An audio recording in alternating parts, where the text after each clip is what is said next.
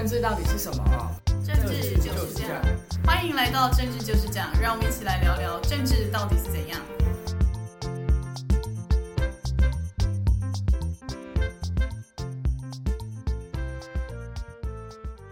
大家好，欢迎回到政治就是这样，我是雨洁，我是南天，大家好。昨天晚上呢，也就是星期三晚上，国民党的王金平帮侯友宜办了一场侯友宜挺侯的立委大会，总共邀请了卸任啊加现任啊，或是一些蓝营大佬，总共来了两百个人，看起来是一个帮侯友宜团结大抬轿大会。但是呢，仔细看一下出席的名单呢，可以发现挺郭派的立委一个都没有出现。对，这当然是大家会观察的指标。那毕竟郭台铭最近的动作似乎在沉寂一段时间之后又恢复得比较大，而且，呃，有一说说他会参选到底。那可是参选到底的意义是什么？我相信也是郭本人还有他的团队应该要思考的问题。那雨洁一开始提到昨天的后友谊的造势活动，那因为王金平出手，确实不同凡响，很多。呃，许久未见的国民党的政治人物也都重新出现。当然，我必须说，在侯友宜这一场总统大选的之路的努力上面，其实如果能够把王金平，然后进而把侯呃郭台铭这些都整合进来，他才会在这一场选举当中有胜算。那王金平如果愿意出最大的力的话，我想在整个地方组织各方面，确实。对侯友谊是有加分效果的。除了王金平帮侯友谊办的这一场造势大会之外啊，上礼拜侯友谊的团队迎来了一位大家说很厉害的人物。大家说有了这个人的话，就代表说国民党不会换侯了。这个人就是呢金溥聪，还是所谓的金小刀。对，那大家对于金普松应该不陌生。那熟悉政治的人呃的的听众朋友，应该对他也有一定程度的了解。当然，他是过去马英九总统的爱将。那在整个操盘上面有他独到之处。那金溥聪一出手，这两天确实也可以看到令人耳目一新的的一些表现。那很多表现呢，确实也够犀利。那甚至于说，他昨天在面对呃名嘴吴昆玉对他的一些指控，他立即就开记者会。然后要求吴昆玉在二十四呃二十四小时之内要道歉。结果在记者会结束之后呢，吴昆玉五分钟之后就马上在脸书上道歉。所以看得出来，金溥聪在整个政策辩护上，确实比原先国民党中央要来的犀利，而且比较是让人家觉得是言之有物的。金溥聪呢会被叫做金小刀，就是因为他的行事啊、作风啊，或是他讲话都蛮犀利的，像一把刀子一样。所以大家说这次侯友谊找到他，就是让小刀出鞘。像是昨天呢，金溥聪开了一场记者会，我们先前情提一下一下，就是民进党呢宣布他们明年就是我们的兵役要恢复成一年嘛，然后像教育部跟国防部也提了一个三加一的政策，虽然现在还在讨论中。然后侯友谊呢，可能是为了想要吸引年轻选票，或是就是凸显自己跟赖清德的不同，他就说呢，他他想要把兵役恢复成四个月，就被骂到不行，就说你这样子是不是让台湾人不要去当兵？这样阿贡打来的话，我们就会被打爆。那后后来呢，国民党党中央就帮他发了一篇声明，发了一篇新闻稿说，哦没有啦，侯友宜没有要四个月啦啊，但他讲这个时候，我们党中央也不知道啦，所以就是呈现一个。看起来就很明显，我们一直在讲侯友宜这个人好像没什么政策，就是他除了厚厚做代志之外，他一讲政策就会出包，尤其是这种外交、国防这种市政会碰不到的大议题。但是呢，昨天下午的时候，金小刀开了一场记者会，然后用了一连串高超的语言帮侯友宜解决这个难题，而且最后还倒打赖清德一把，而且还打了蔡英文。所以大家就说，小刀一出鞘，看起来真有一点不一样。嗯，确实这场。表现，我个人觉得是精彩的，因为国民党中央的那篇声明反而显得有点父子骑驴，因为侯友宜的这一连串的一些对于国政的表达，是在接受媒体人赵少康的专访的时候所提出来的，他思考的政策方向。那对关于这个兵役恢复成四个月的部分，那立刻被就解读为说，你是不是对台湾的国防安全各方面的不重视？所以呢，立刻侯阵营也好，国民党中央也好，好像立刻就受到了很大的惊吓，马上就出来要来圆那个政策的说法。所以一说是哦，好像我们党中央不知道啊，然后呢就开始加很多的前提。那我的了解是他当时在接受赵少康专访的时候，其实他有一个前提是说，如果我当选总统，两岸关系能够维持和平的话，那兵役就可以恢复成四个月。他的完整说法似乎是这样。那当然可能在媒体报道上就直接把它揭露为是他要恢复成四个月。那这是媒体的操作。但是我觉得金小刀的处理，我个人是觉得认同的。毕竟今天侯友宜的角色，虽然他要参选的是总统大选，但是他是在野党，是国民党。那赖清德副总统，他是目前的执政党，他的政策面必须要面面俱到。可是对一个在野党来讲，他除了监督的天职之外，他要对国家未来提出愿景，甚至于要提出超越执政党目前所能承诺的政见。那然后他未来如果有机会当选，他要努力去实现。如果他呃动辄得咎，然后怕这个怕那个的话，我觉得呃这个在野党就很难凸显他在政策方面能够有任何超越的表现。所以我觉得这是金小刀在出手，而且他把很多政治学上的一些呃的理论基础都提出来，然后最后也把整个避战备战的问题啊做了一些说明，所以才如同宇杰刚刚所讲的，他最后还倒打了蔡总统一把。就说，所以就一个呃一个操盘手来讲，金小刀的起手式确实是令人耳目一新的。那我们金小刀出销，还会把国民进党杀的遍体鳞伤吗？我们还可以继续观察下去。而且就是金溥聪一回来嘛，他就帮侯友宜再找了两个发言人，所以现在侯友宜自己有七个发言人。那这七个发言人会如何帮助侯友宜呢？我们可以继续观察下去。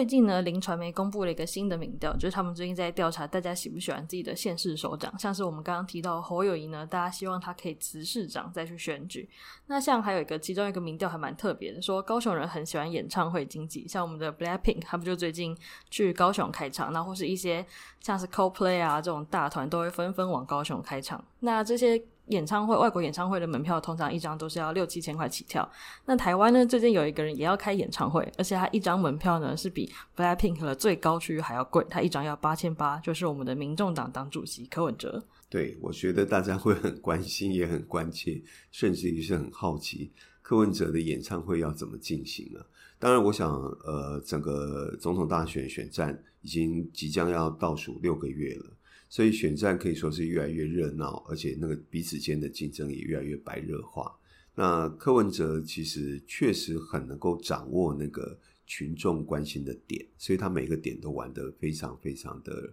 引人注目，所以也让他的民调可以水涨船高。那我觉得他未来的动向是很值得观察的。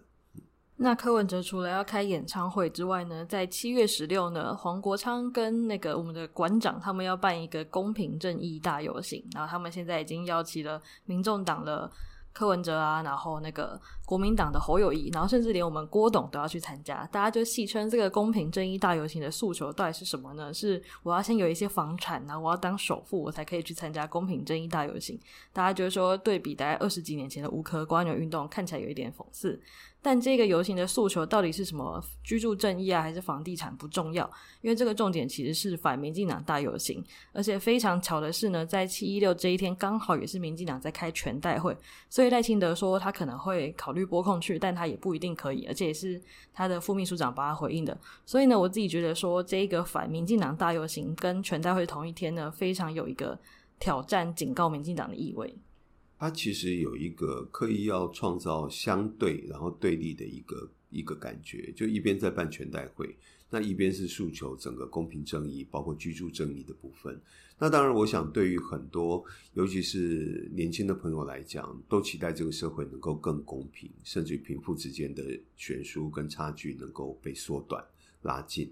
那所以诉求公平正义跟居住正义，确实很容易引起回响。但是像宇杰刚刚所讲的，这一场呃，因为柯文哲，然后黄国昌，然后馆长，然后侯友宜、郭台铭都去，那这些人的代表性跟这些人的社会地位、经济阶层，他们去诉求公平正义跟居住正义，好像呃会让大家觉得有一些有一些摸不着头脑的感觉，就是说到底，譬如说郭台铭他诉求居住正义。我觉得那个出发点好像就没有那么、那么、那么强而有力，所以可能最后会导向就是非绿，然后反民进党。但是问题是，即便你非绿跟反民进党的活动办得再多，可是如果你内部的集结、内部的整合没有办法达成的话，这些活动都只是一个火花而已。那结束之后，那也许侯友谊、柯文哲、郭台铭就是继续去瓜分那个反绿、非绿的。那些选票跟支持度还是会回到这样一个情况，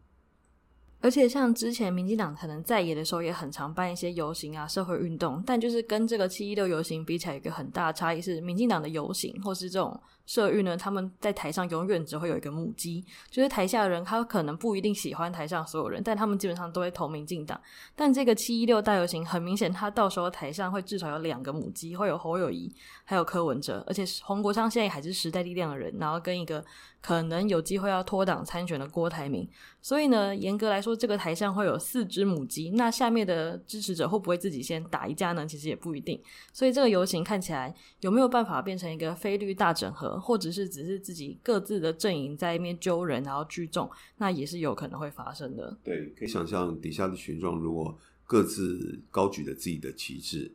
然后呢，也许喊出来的口号是诉求公平正义跟居住正义，可是心里各有所属，然后台上的这些代表性人物，那心里也各有盘算。那这一场活动办下来的结果是什么？确实，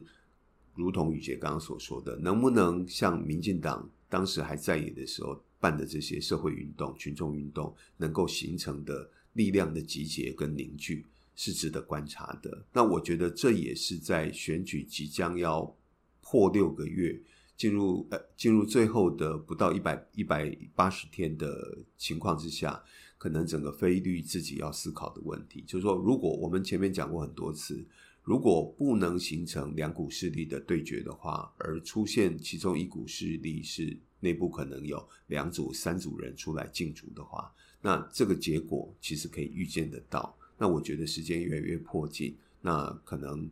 呃各组人马自己要去思考跟盘算。这一场七一六大游行最后到底会走成什么样子呢？我们还可以就是观察看看，到时候大家如果有空也可以去那附近观察一下，就是可能柯粉啊、侯粉啊、郭粉会不会在那边互相丢鸡蛋？因为毕竟他们的老大跟心目中支持的人是不一样的。这一场游行的最关键核心人物，基本上就是诉求，就是黄国昌嘛。那黄国昌之前跟馆长拍了一个 MV，然后就被批评说有一点厌女，因为就是可以跟馆长一起骂一些就是歧视女性的脏话。所以呢，到现在为止，大家都会想说，时代力量的人可以容忍黄国昌这样吗？那我们可以观察到，像时代力量现在几个立委，可能王婉玉啊、邱显智或者陈椒华，他们对这些好像好像当不认识黄国昌一样。所以呢，到下礼拜游行之前，时代力量会不会对这件事情有什么表态呢？我们也可以继续看下去。那黄国昌当然大家都知道，他是从时代力量然后一路走来到现在，那当然确实有很多的呃昌粉在追随他。可是我想他在政党分际上面，就是说他是要继续保持跟时代力量这样的一个合作关系，或是时代力量的一份子的的地位，还是说他自己将来想走自己的路？那也许对一个政治人物来来讲的话，可能自己也应该要一些呃抉择，否则的话造成两边一个很尴尬的处境，我觉得也不是一个很好的选择。好，那接下来我们就开始进行今天的。二零二四年总统大选的观测评分，来，宇杰，请你先。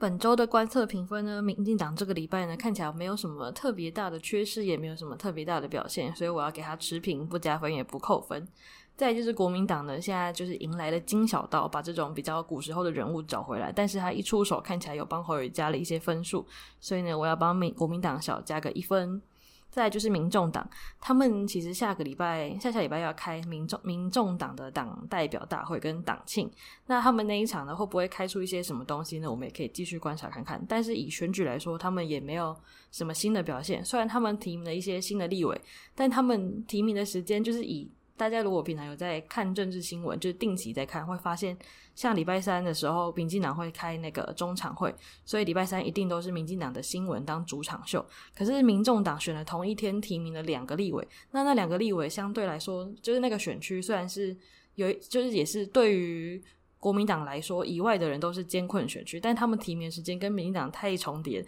就根本没有人发现这个新闻，大家也没怎么发现。然后被提名的人其实也不是太有名，所以呢，他们在就是虽然他们有一个很强的母鸡，但他们在组织跟地方策略上其实还是蛮弱的。所以呢，我要小扣个一分。嗯，各党其实都有各自的问题。那就评分部分呢，我认同宇杰所讲的，虽然呃，民进党绿营的部分。呃，这一周当然还是很努力，尤其是在各地方那组织的部分，新来之友会还有各个团体的后援会都不断在成立。那当然，我们的呃赖副赖副总统就是赖清德本人是候选人，所以每一场必到，每一场都去提出自己的一些想法。那总干事呃潘孟安县长钢铁人也是每场必到，很努力的希望去掌握这些地方的票源。那不过对于整体。呃，选情来讲，我觉得这些看起来都是原本该做的事情，那并没有特别提升的效果，所以在这次评分上，我也是给予一个持平，